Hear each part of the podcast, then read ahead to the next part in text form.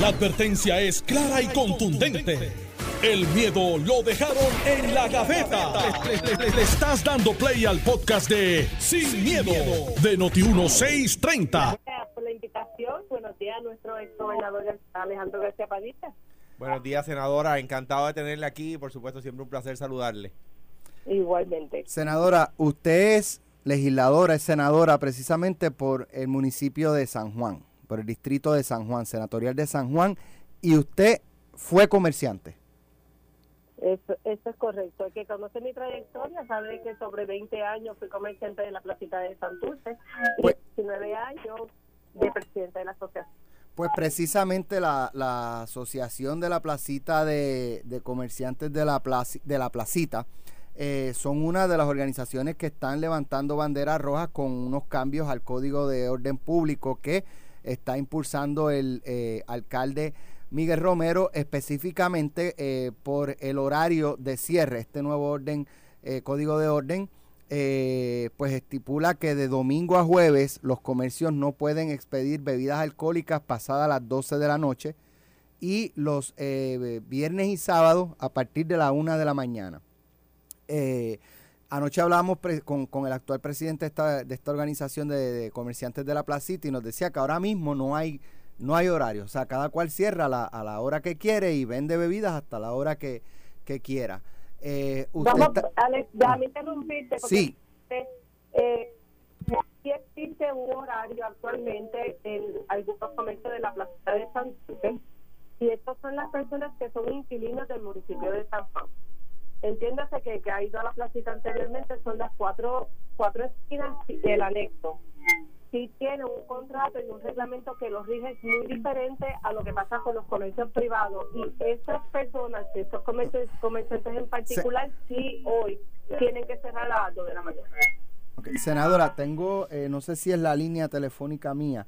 Voy a eh, pedirle si nos puede llamar, le, le voy a enviar por mensaje de texto el, el número directo para ver si entonces podemos mejorar la, la recepción eh, de, de su llamada y entonces poder continuar el, el, el diálogo. Le estoy enviando ahora por mensaje de texto el número a llamar. eh, ok, ya, ya se lo envié, senadora Para que entonces no- nos llame a ver si podemos mejorar la, la recepción de, de la llamada telefónica. Pero eh, ella estaba haciendo una, una aclaración respecto a, a lo de los horarios, pero fue el presidente de la Asociación de Comerciantes de la Placita el que nos dijo anoche eh, que no hay horario ahora Quiero mismo. preguntarle, porque creo que ambas cosas pueden ser ciertas. Yo creo que ella se refiere a los horarios que están en facilidad gubernamental y que el presidente se refiere a los horarios que están en negocios privados. Pero, Correcto. pero, pero aclaramos eso ahora porque tengo yo esa duda eh, de, de, de quizás, ¿verdad? Quizás ambas, ambas versiones pueden ser correctas. Ok. Pero ahora Vamos. ya, ya estoy seguro. La tengo va- en línea. va Vamos a ver si ahora. podemos. Senadora, ¿me escucha bien? Sí, ahora me escuchas mejor. Un poquito mejor, pero a veces escucha ruido, pero ¿cuál era la aclaración que estaba haciendo? Sí, que en los comerciantes de la placita de Santurce, aquellos que son inquilinos del municipio de San Juan, y tienen un horario hoy de cierre que ellos tienen que obedecer, que es hasta las 2 de la mañana. No empece, el sector privado no tiene esa disposición. Exacto, exacto. Ok, pero eh, eh, siguiendo... Ah, Ahora, para, para preguntarle brevemente, los que están propiamente en la placita, exacto. es decir, en el edificio, Del centro, municipal, ajá. ajá, esos sí tienen que cerrar, pero los que están alrededor no. Correcto. Okay. Bien, ok. Estableciendo eso, ¿cuál es su posición a estos cambios que está proponiendo el alcalde y habiendo usted sido eh, comerciante precisamente de la placita? Pues mira, voy a sentar la premisa, ¿verdad? Que esto son unas iniciativas que desde la gobernación del ex gobernador Fortuño se ha venido vislumbrando y ha- se ha discutido en un número de ocasiones. Jorge Santini, cuando fue alcalde también, la ex alcaldesa Carmen Yulín también, y ahora nuevamente pues estamos confrontando un nuevo, o tratando de imponer un horario de cierre. Mi posición siempre fue que si fuese justificado el implantar un horario de cierre en la ciudad capital por alguna razón que no está explícitamente ¿verdad? descrito en el borrador, ni el alcalde ha hecho expresiones de la razón, el por qué está implementando estos ruidos, aparte de algunas alegaciones de unos comercios que sí tienen unos ruidos excesivos, eh, tendría que ser para todos los comercios en San Juan sin distinción alguna. ¿Por qué? Porque ponemos en desventaja económica precisamente a ese comerciante local que no está regido ni con el endoso de la compañía de turismo ni es parte de una zona turística. Por ende, estás dándole unos privilegios adicionales a esos comerciantes que están en esa zona versus el local que a lo mejor tiene un negocio en Caimito, en Caeneja, en Barrio Obrero, en Playita. Y entonces eso no es lo que queremos llevar. Los comerciantes si en algún momento están dispuestos a implementarse un horario, pues mira, vamos a hacer todos los comercios por igual, que sean todos los restaurantes por igual, que sean las gasolineras por igual, los supermercados 24/7, porque no creas una desventaja económica. Bueno. Y entonces, siempre se ha, se ha hablado de una oposición, pero es por eso. Es porque siempre se dispone en borradores o ¿verdad? la sugerencia que ciertos sectores no se van a tocar. Pero en esencia, Y- para usted, ¿se justifica estos cambios? Te puedo decir claramente que no. Te voy a decir porque hoy existen leyes para implementar orden público. Hay siete códigos en San Juan que lo implementó bajo Jorge Santini, siete códigos con unas peculiaridades diferentes porque son sectores con unos problemas diferentes. No empecé a eso, no puedes imponer un borrador que quiere regular el horario, por ejemplo, y incluir siete códigos dentro del borrador, porque este borrador ciento- tiene 101 páginas e incluye todos los códigos anteriores. Así que yo creo que la meta o la profundidad del borrador viene a implementar no solamente un horario de cierre, viene a implementar un costo adicional por el recogido de basura y condicionando el permiso de uso si no tienes un, un trámite y un contrato para eso. O sea, que es una carga adicional al comerciante. Estamos hablando de que tú no puedes usar sierra, taladro en lugares exteriores a tu hogar, por ejemplo, después pasadas las 8 de la noche. O sea que si estás haciendo un tipo de construcción, tampoco puedes exponer ruidos innecesarios que se sobreentiende que es lo que está diciendo el borrador. Y más allá de eso, estamos hablando de que está implementando de que si tú tienes o la persona percibe que tiene 27 años o menos, tienes que pedir una identificación para el expendio de bebidas alcohólicas teléfono, o, tabaco. Y esa ley ya están cobijadas por una ley federal, por ejemplo. Así que yo creo que el borrador, eh, más allá de tener ¿verdad? unas lagunas legales que ya están ocultando y son capo ocupados por, por leyes federales, eh, va a sufrir unas enmiendas bien grandes. Yo creo que debió de haber hecho vistas públicas primero antes de erradicar un borrador, porque si es lo que queremos es recoger el sentir de esos de esos sectores, debimos haber recogido el sentir con el código que está hoy y entonces sí, incluir unas enmiendas para un borrador.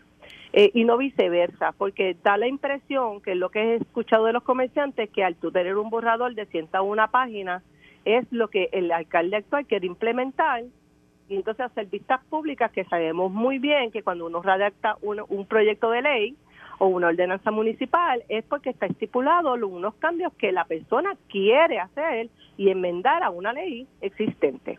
Así que eh, ya ha creado un malestar, pero hay muchas, muchas cosas aquí en el borrador, la persona que ha tenido la oportunidad de leerlo, como bien te indiqué, eh, hay unos puntos, por ejemplo, los ruidos innecesarios. Si yo le estoy alterando la paz a un vecino, hay una ley que existe estatal, porque el vecino no se querella y le, y le, y le, y le multamos a esa persona que está haciendo una alteración a la paz.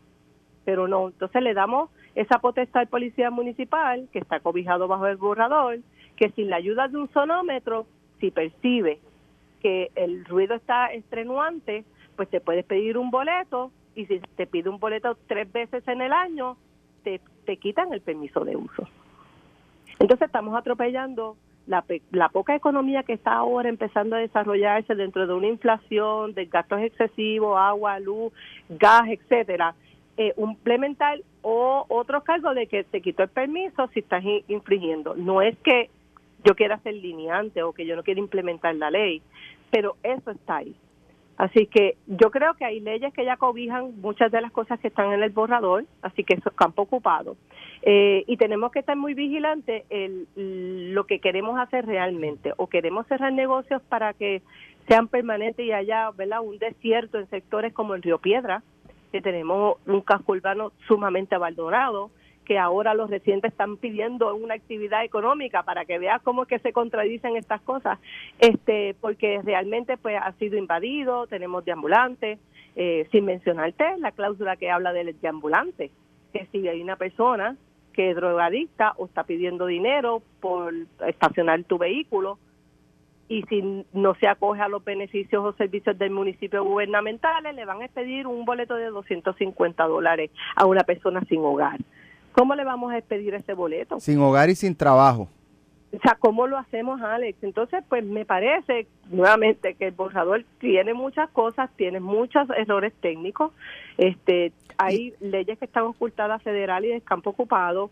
Eh, y más allá de, lo que estamos hablando del horario, que es lo que está, ¿verdad?, sintiéndose afuera, eh, ya los comerciantes entienden que esto quiere ir, ir más allá, ¿verdad? Y tenemos que velar que lo que está sucediendo a nivel económico, a nivel económico local, mundial y qué puede repercutir esto en próximos años, porque acabamos de salir de un encerramiento, de unas restricciones por órdenes ejecutivas, que apenas los comercios están sobreviviendo porque hubieron una, unas ayudas federales y pudieron subsistir y subsanar esos gastos, pero ahora no se van a tener. ¿Cómo lo vamos a hacer? ¿Cómo vamos a ayudar? ¿Cómo vamos a promover? ¿Cómo yo promuevo un destino caribeño que es uno de los más eh, caros, por decir, ¿verdad? Eh, turísticamente hablando, a imponer este tipo de, reglamentación. Sí, necesitamos ley y orden. Correcto, tenemos que dar una convivencia residencial. Correcto, pero eso se hace trastocando las comunidades, sentándote con ellos, escuchar ambas partes, porque como expresidenta se hizo bajo Carmen Yulín, se sentaron todos los residentes, se sentaron todos los comerciantes y se pudo hacer la convivencia. Y yo creo que a eso es lo que vamos a convivir en un, en un lugar que tú puedes llegar a tu a tu a tu apartamento, a tu casa y poder descansar después de una larga jornada de trabajo.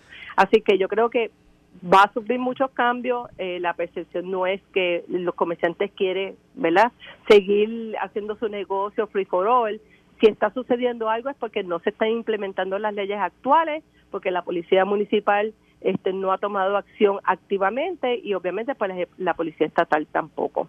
Eso que pasa peculiarmente en la placita de Santurce se ha discutido en su número de veces con el alcalde. Yo le he sugerido algunas eh, técnicas y, y reglamentaciones que nosotros se, se autoimpuso en el lugar. Funcionarios se funcionaron en aquel momento, más sin embargo no se recogieron en el borrador. Así que yo creo que esa es la voz que se va a llevar en, en las próximas reuniones con, creo que hay como un movimiento de coalición San Juan, eh, y yo sé que necesitamos ¿verdad? proveerle a nuestros residentes la paz, pero tenemos que saber convivir lo que es desarrollo económico y que es lo que vamos a necesitar próximamente, porque para no tener más lugares abandonados. Gracias, senadora, por estar con nosotros.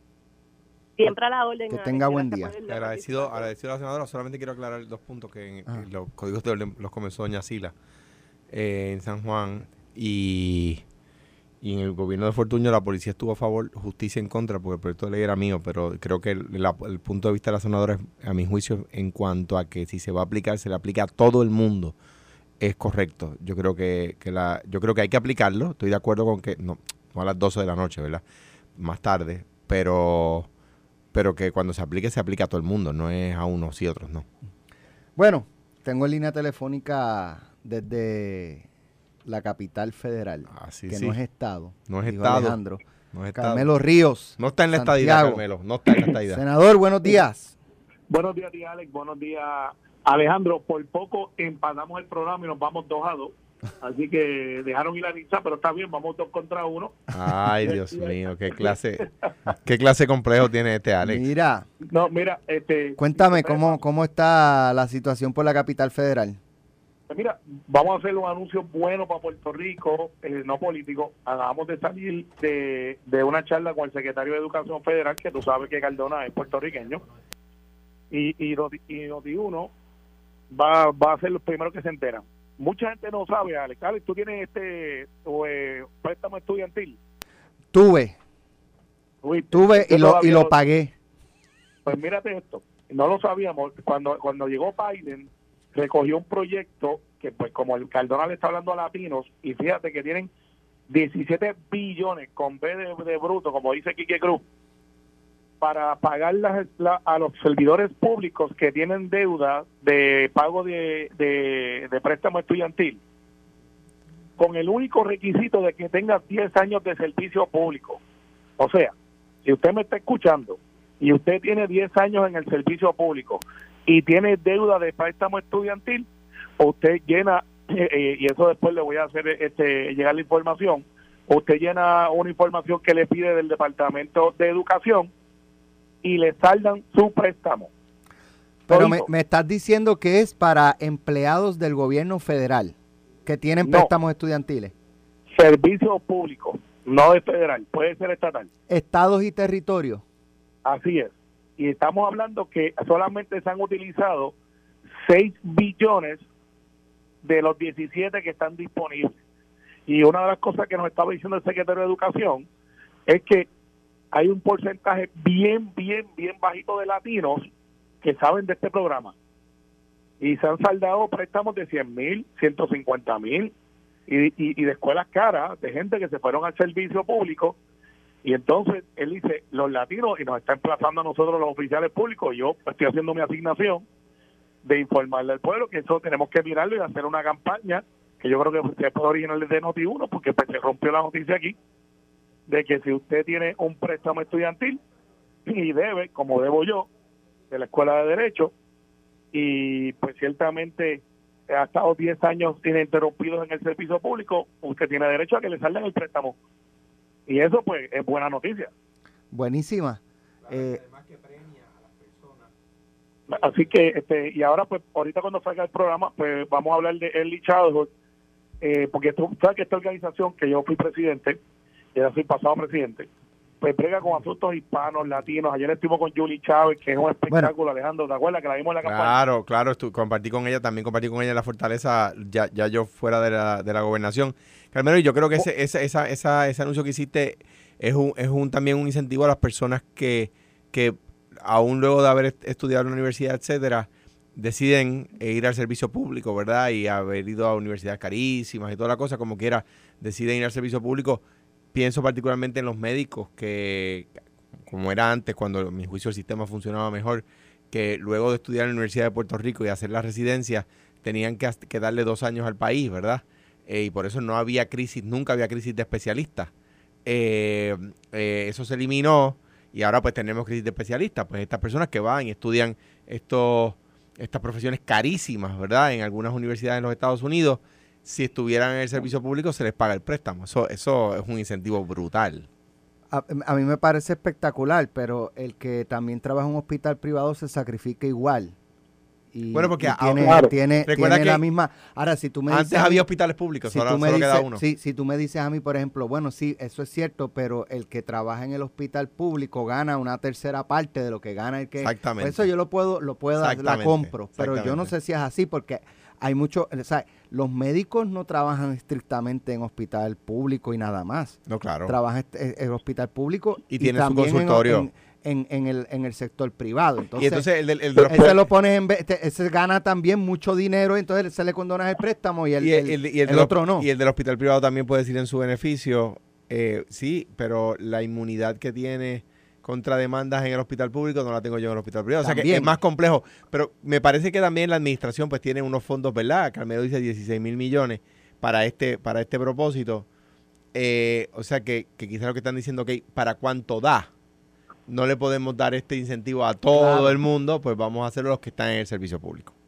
Sí, pero y, y- eso es importante. Y fíjate, en Puerto Rico hemos tenido crisis hace menos de siete meses y nos olvidamos de las cosas bien rápido.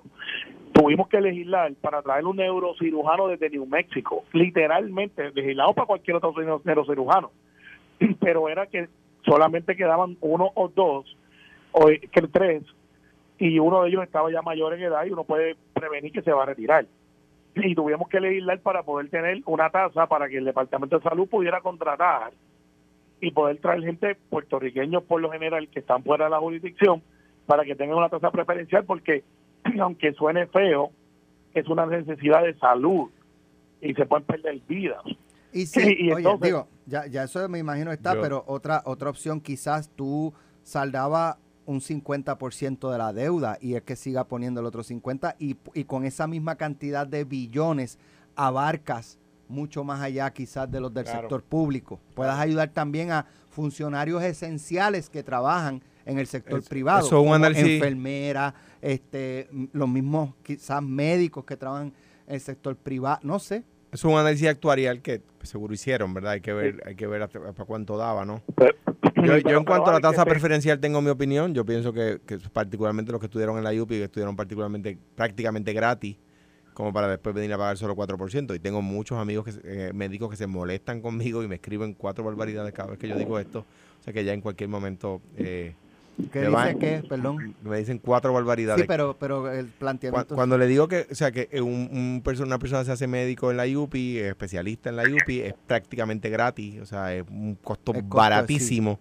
Entonces después hay que darle 4% para que le sirva para el años al país. Pues yo estoy en contra de eso. Yo creo que, que no. Pero, pero a, mí, a mí me gusta la propuesta de que le, que le sirvan, si yo te pago los estudios, que tú puedas servir dos, tres años. Ese modelo lo establece el ejército de los Estados Unidos y Fuerzas Armadas, que te mandan a estudiar eh, y después dicen, bueno, pues pero tienes que servir dos años o por lo menos cuatro años, y si, dependiendo de y, la especialidad. si, y si no los completas, pues tienes que pagar parte Ya, de... ya ahí uno me escribió ca- cantue- cantue- Cantueca. Cantueca. No, pero, es interesante lo que está pasando porque eh, vamos a tener mucha información para Puerto Rico, Ya, porque eh, muchos programas que, que nos pasan por el lado y no lo sabemos. Mira, Carmelo, eso es una propuesta. No, eso es, ya. Ah, tú puedes entrar, decir, mira, yo pa- pago tanto de deuda, te van a pedir la la Porque- documentación. Porque yo había escuchado también, yo había escuchado también que había este eh, resistencia principalmente en el sector bien conservador de los republicanos, porque decían, bueno, sí, pero y los que pagaron el año pasado, los pasados y todo el mundo ha tenido que cumplir, ¿por qué, por qué ahora estos tienen que, que, que darle Bueno, ese trato? porque porque el- esto esto era siete años antes y el presidente Biden lo subió a diez. Entonces, este, por eso es que salga el- hoy el, secretario de Educación nos dice, miren, a lo que de la isla, eh, a todos los latinos que estamos aquí, cabemos como 180 eh, legisladores estatales de toda la nación.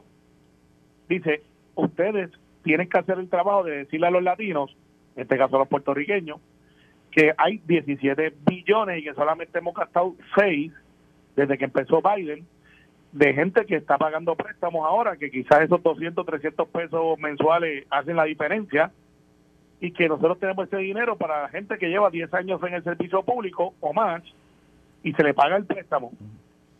Así que ya esto está, ya han gastado 6 billones nada Mira, más.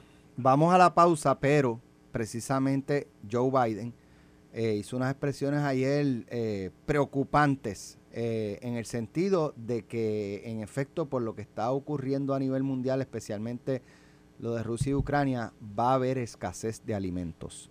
Esa es una. Y también quiero tocar lo del escándalo este de Bahía Jobos en Salinas, donde ahí zumbaron relleno, montaron campers sin permiso, sin nada. Y entonces ahora se está debatiendo cómo, cómo se va a atender esto, si tienen que mover a todo el mundo, sa- acueducto, energía sacar, entonces le, le pusieron luz, eh, luz, agua, o sea, en un terreno invadido. en una, en, un- en- en una reserva, Reserva natural. natural, que de hecho, o- para, para, para complicarlo un poquito más, el gobierno federal había dado yo no sé cuántos millones al gobierno de Puerto Rico para convertir eso y, y protegerlo. ¿Qué reclamación puede haber ahora también del, del gobierno federal cuando el mismo gobierno lo permite, incluso poniéndole agua y luz a esos terrenos a- o a esas propiedades, a esas estructuras ilegales? Vamos a la pausa y regresamos. en. Estás escuchando el podcast de Sin, miedo, de Noti1630. Lo que es la publicidad. Ese anuncio que va a salir en Metropolitano. Me acordé que hay uno- una, unos garbanzos con chorizo, chistorra, Y los viernes hacen en el serenata. Metropol. mano. Oh, Los viernes hacen una serenata de bacalao con vianda. y lechón Oh. con tostones beseta. No, no, no. no. Yo creo que voy para allá. ¿Ah? ¿Cómo que se llama? Ah, este, ajiaco. Ajiaco es cubano, pero es como un sancocho, sí. Sí. No, Metropol está fuera de liga. Yo voy para allá. Mira, oye, este está aquí Yun Yun y estamos hablando una, una él es entre noticias, estamos hablando de salsa. Así es. Ya, Carmelo está aquí, ¿verdad? Sí, estoy aquí. Ok, aquí está Carmelo sabe un poquito de salsa. ¿sabe? Carmelo. Carmelo sabe. de de tomate, de tomate. De- pero salsa, Salsa de tomate para cocinar cosas. No, entonces estábamos debatiendo, de la otra estoy flojito. estábamos debatiendo de dónde sale la palabra salsa, salsa de para la música, el género. Yuñú estaba ahí. Y entonces disertando. había una teoría de que este Richie Ray Bobby Cruz, pero Jun Jun dijo no, eso Yo- no es. pero Richie dijo que, ellos, ellos la popularizaron en Nueva York, La pero pegaron, que vino, la vino- pegaron. la pegaron, pero vino de antes, Yun Yun. Y hay un montón de libros que han, que han escrito recién, tú sabes, de- de- del tema de la salsa y se la atribuyen a Richie Ray Bobby Cruz. Originalmente, originalmente, y esto eh, me consta porque lo estudié con, con el señor que te dije, con Roberto Anglero, Eh, Ajá, el autor que Ah. fanático de la es. música de Cuba. El Habana eh, Cuban Jazz, Jazz Sex, Sex Session eh, fueron los primeros con Machito Grillo y su, y su hermana, que era la cantante, no me acuerdo cómo se llama ahora mismo. Pero ellos en, en los mambos decían ¡Salsa! Con la voz este, gruesa que tenía Machito Grillo. ¡Salsa! Y, se- y cada vez que, que, que había un mambo, volvía ese señor a gritar ¡Salsa! Y eso empezó a calar. Y entonces, pues la salsa empezó a pegarse en la ciudad de, de Venezuela. Un locutor de, de la, de la capital de Venezuela eh, tenía un programa de salsa, de salsa, de música este, afroantillana, ¿no? Y empezó a decir, esto tiene una salsa, tiene una salsa. Y empezó a pegar eso ahí. En ese momento también estaba pegado Richie Ray y Bobby Cruz en, en Venezuela, que viajaban en los muchísimo. 70. Eh, O- sesenta y pico. Sesenta y sesenta y pico, tarde. 60 y pico, 66, 67, cuando realmente pegó Richie Ray. Y allá, Richie Ray viene con ese mambo de que le, le decían salsa, Y empezó a decir salsa de la gorda. salsa de la gorda en la ciudad de Nueva York y se le atribuye a él el, del que pegó la salsa. Pero antes de que Richie Ray se pegara, estaba Pacheco, estaba eh, eh, Rey Barreto y toda esa gente diciendo salsa. Pero el más que lo decía en, lo- en los coros y todo eso era Bobby Cruz con Richie Ray y se le atribuye a él. Pero Tú sabes que generalmente de, de las personas, de- digo, conozco este varios salseros, pero, pero sabe lo que hay. hace eh, no sé qué año fue que hubo un aniversario de la salsa. Me parece que estaban Richie Ray y Bobby Cruz. Sí. Y entonces ellos fueron a una entrevista aquí a pelo- jugando pelotadura cuando estábamos en Ana Geméndez. Sí. Y entonces eh, me, me sorprendió la humildad de los dos, ¿sabes? Pues son humildes. dos estrellas de la salsa. o Sí, sea, que yo crecí, aunque yo, en, en- ¿sabes? Le- y le estaba contando a los muchachos, yo soy de, de escuela y todo eso rockero. Rockero. O sea, en, en los 80, cuando el rock, es que los 80 también fue una, una década que todo pegaba, todo. Sí, señor. sí, Rock, señor. salsa romántica, el merengue, Bueno, tú te con, das cuenta cuando- con los Kenton, este oro, ne- Sí, oro negro pero era. te Oro negro, seguro. ¿Tú te das cuenta cuando los, Te los- los jóvenes... Pero el los- rock, el rock este, ha pegado aquí desde los años 60 y Sí, pico. pero de, de esa El época los era 80 la época de. Bon Jovi, Ah, Poison, exacto, Aero. Speedwagon, ¿Tú te das cuenta este... cuando los jóvenes Bla- que bueno, 18 la época de años los hoy? 70, Black Sabbath, Jimi Ese- Hendrix y toda esa gente. Pero Pero los. Beatles, este, que todavía Sí, sí, suenan, exacto. todavía... O sea, tú te das cuenta que los jóvenes de 18 o 20 años hoy escuchan la- el rock de los 80. Sí, sí, sí. Sí, sí, o sea, sí. se ponen No, no, t-shirts- no. Se ponen t-shirts de mi- grupos de los mi- 80. Hace, hace, Bien brutal. hace ah, que 2019 vino Aero Speedwagon y yo fui a verlo con mi hijo y él las cantó todas. Porque Sí. cuando de niños, que yo vivía en Bayamón y el, el tramo era bastante largo, eran como 45 Le minutos, una hora. música. Yo venía yo bajaba escuchando esa música y ellos de niños iban y claro. se las saben todas. Qué bueno, qué Eh, Pues entonces, yo le eh, yo creo que veníamos para aquí con Richie Ray y Bobby Cruz, eh, aquí para Noti1, de ahí veníamos para acá. Y entonces, este, eh, como que eran las 12 ya, teníamos hambre y pues vamos a almorzar en una fondita y se metieron en la fondita. y Como si contaron nada. como Igual que si ir al obrero y todo Sí, eso. sí, sí, que a veces uno ve a estos artistas y uno No, piensa, no, no, no, no, vamos no, a no llevarlo lo a un a sitio, invitar. vamos a llevarlo a un sitio y ellos lo que querían comer era arroz con Arroz habichuela, chuleta y... Y que tuvieran patitas en las habichuelas. Mira, Exacto, rico. yo, yo soy. Los yo dejo, los dejo que te-. Mira, No, yo oye, no, vamos, vamos a ver si incorporamos a Yun Yun los viernes y hacemos un segmento de, de- Digo, no, no es por nada ni nada, pero de, de salsa me pueden invitar en confianza porque tú sabes que yo sé de eso. Yo sé, yo sé. Mira, el Big Crespo le gusta comer chuleta en Damaso, Mr. Lucky en Guaynabo, que es un pasillo. Ay, santo. Mira, este, oye, hay una controversia, Carmelo Alejandro, en el área sur, específicamente en Salinas, donde hay una, un mangle, que es una reserva natural. Una bahía entera. Ajá. Y entonces, pero sobre un mangle se construyó ahí, se tiró relleno. eh, hasta ahora lo que ha trascendido es sin ningún tipo de permiso. Eh, y entonces lo increíble es que, según ha trascendido, desde el 2019 Recursos Naturales lo sabe. Y ha pasado nada. Y vinieron los campers y construyeron, tiraron tubería, acueducto les puso agua de acueducto, energía eléctrica, eh, o sea, este, no, no de un pozo, era de acueducto, eh, energía eléctrica, o sea, un lugar invadido, sin permiso. Por- eh, ¿Cómo es posible que el, mismo gobierno promueva, en este caso, hasta poniéndole agua y luz, esa, ese, eso que ocurrió allí? no- y no son invasores que no tienen hogar, son invasores que Esa- tienen de second exacto. home, gente no, no, eso, eso es, eso es para decir, me voy para mi casita de playa. Exactamente. Me voy para mi Sí, casita pues de mira, playa, en un, en un terreno invadido En ilegalmente. una reserva natural. Sí, pero mira lo que pasa ahí. Este, eh, eh, lo que pasa en Salinas es bien interesante. Eh, mucha gente desconoce que, eh, tú sabes que el secretario de Agricultura, su, su bisabuelo, eran los terratenientes de todo lo que conocemos hoy casi todo como Salinas. Y que, y que donde está el campamento Santiago hoy fue una donación de esa familia al gobierno de Puerto Rico, donde está todo ese, todo ese terreno y Alejandro debe saber porque colinda con Coamo por allí, toda esa finca eran, eran terratenientes bien grandes. Cuando, el- cuando era el bisabuelo, ya eso todavía era Cuamo. Por- sí, sí, así es.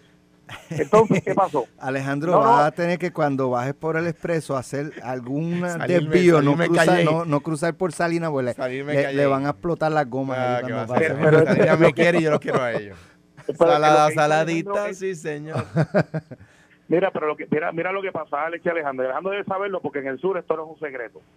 En el área de Salinas hace más de cinco años ha explotado lo que se llama el real estate y nadie o casi nadie tiene título. Así que se compran eh, usufructo, o sea, se le compran a gente que alegan que son los dueños y muchos de ellos, exceptuando cuatro o cinco negocios, tienen título de propiedad. Por lo tanto, no es atípico tú ver a alguien que no tenga título de propiedad, que tenga una casa, gente pobre y gente rica. Pero sobre un mangle, sobre un mangle. Ahí que vamos. Esa área dice las mareas. Eh, las mareas es un área que ha existido, una comunidad que ha existido desde siempre.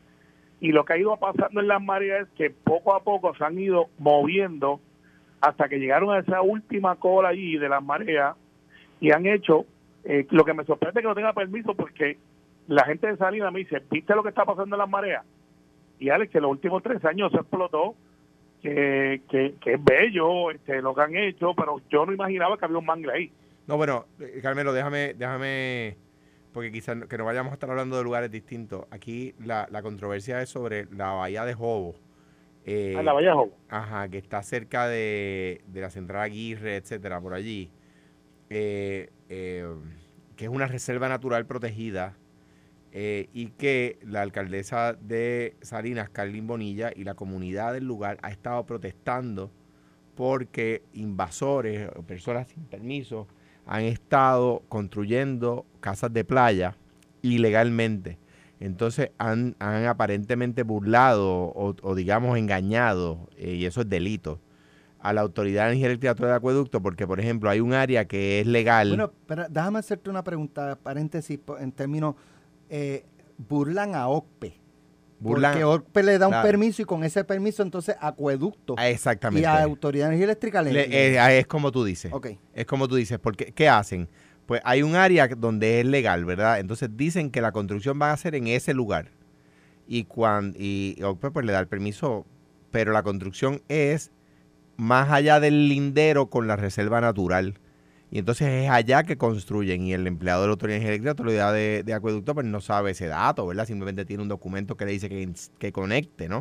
O sea, que, que en ese sentido violan la ley, ¿verdad?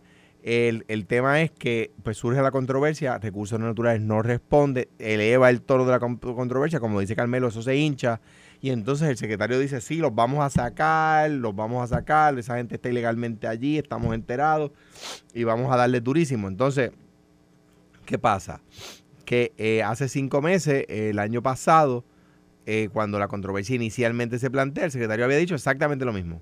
Estamos contratando un bufete, pidiéndole dispensa a autoridades, al Departamento de Justicia para que sea la propia agencia, etcétera. Entonces, ¿qué pasa? Cinco meses después, concede una entrevista y dice exactamente lo mismo. Entonces, pues la comunidad dice, sí, está bien, que eso, eso nos dijiste hace cinco meses, en octubre del año pasado. Eh, eh, me parece a mí que ahora, pues, eh, es más complicado porque porque esas personas van a decir, oye, pero ante la ciencia y paciencia de recursos construimos y no nos dijeron nada, no nos dijeron que no, y ellos lo Sí, sabían. pero no tienen, no tienen, no tienen el tiempo para, para poder reclamar esa defensa. Eh, seis, cinco o seis meses no le da. No, cinco, no, no, cinco meses fue desde las expresiones del secretario, no es que llevan solo cinco meses allí. Entonces, ¿qué, qué- pero, qué, ¿pero qué pasa? Nada, el, el, yo creo que esto se soluciona. Hay veces, y esto, ¿verdad? Mi, como aquí lo que uno quiere es proteger la reserva, no, es, no bajo ninguna circunstancia puede ser atacar al, al- al- al secretario, que, que tiene los recursos que tiene, ¿verdad? Que, limitados, ¿no? Una de las cosas que a mí me dicen, ¿por qué el éxito de DACO? Porque en DACO no contemplábamos el poder, lo ejercíamos. El secretario tiene el poder de hacerlo.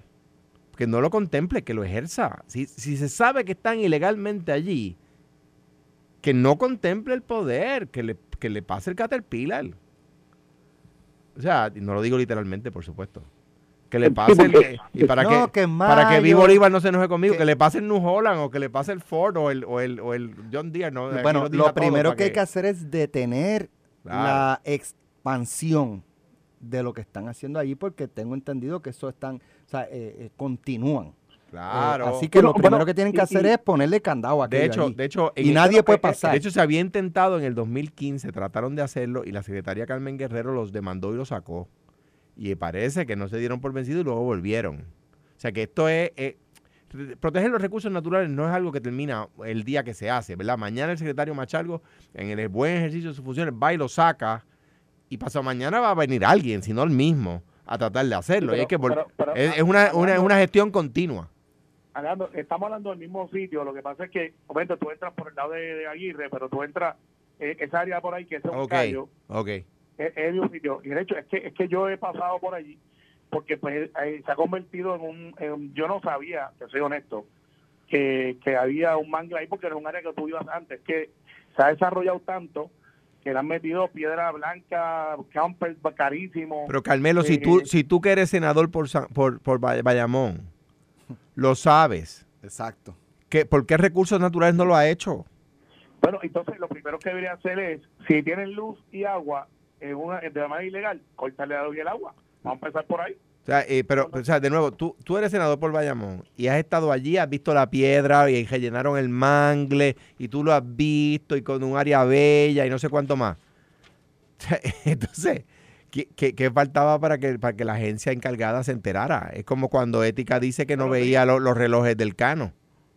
Bueno, y, y lo que tengo que decirte es que por eso es que yo creo que aquí tiene que ser una sola vara y hay que ejercerlo, el, de- el derecho. Yo no sé hasta cuándo yo puedo ir a desahuciar de una manera forzosa.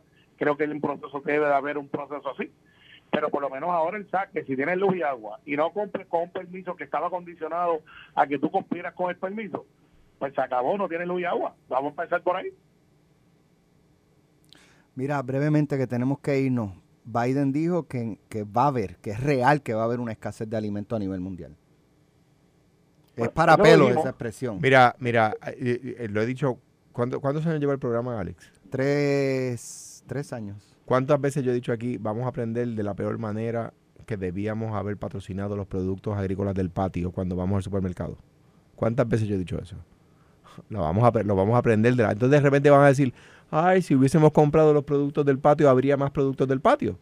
Pues, pues lo vamos a aprender de la peor forma. ¿Verdad que la, la economía, ¿verdad? La gente eh, eh, buscando estirar el peso y los productos locales son más caros. Pero sea, el, eso es- el- eso es el- el- así. el huevo del país no es más caro que el huevo extranjero, número uno. Sí. El, po- el- el pollo del país no es más caro que el pollo extranjero. Eh, últimamente no, Pues entonces, o sea, pero digo, los huevos o- sí. o- ok, pe- pe- Porque por lo pero- menos donde pero, pero, ajá. yo compro, hay más especiales de Pero- huevos americanos. Ah, pero ahí está el comerciante, que porque tiene más Sí. volumen, ¿ves? Que el comerciante. es el- ese es No, el comerciante también No, tiene pero, culpa. Pero, pero, ¿sabes qué? Tiene, yo, yo no estoy quitándote la razón. Yo, yo creo totalmente lo que tú estás diciendo. Pero aún así, yo creo que nosotros no teníamos la podemos consumir el 100% de los productos locales y, y no da para la mitad de la No, población. Estoy, estoy totalmente de acuerdo. Lo que pasa es que si empezamos a consumir más, van a producir más, porque van a tener más venta. Claro.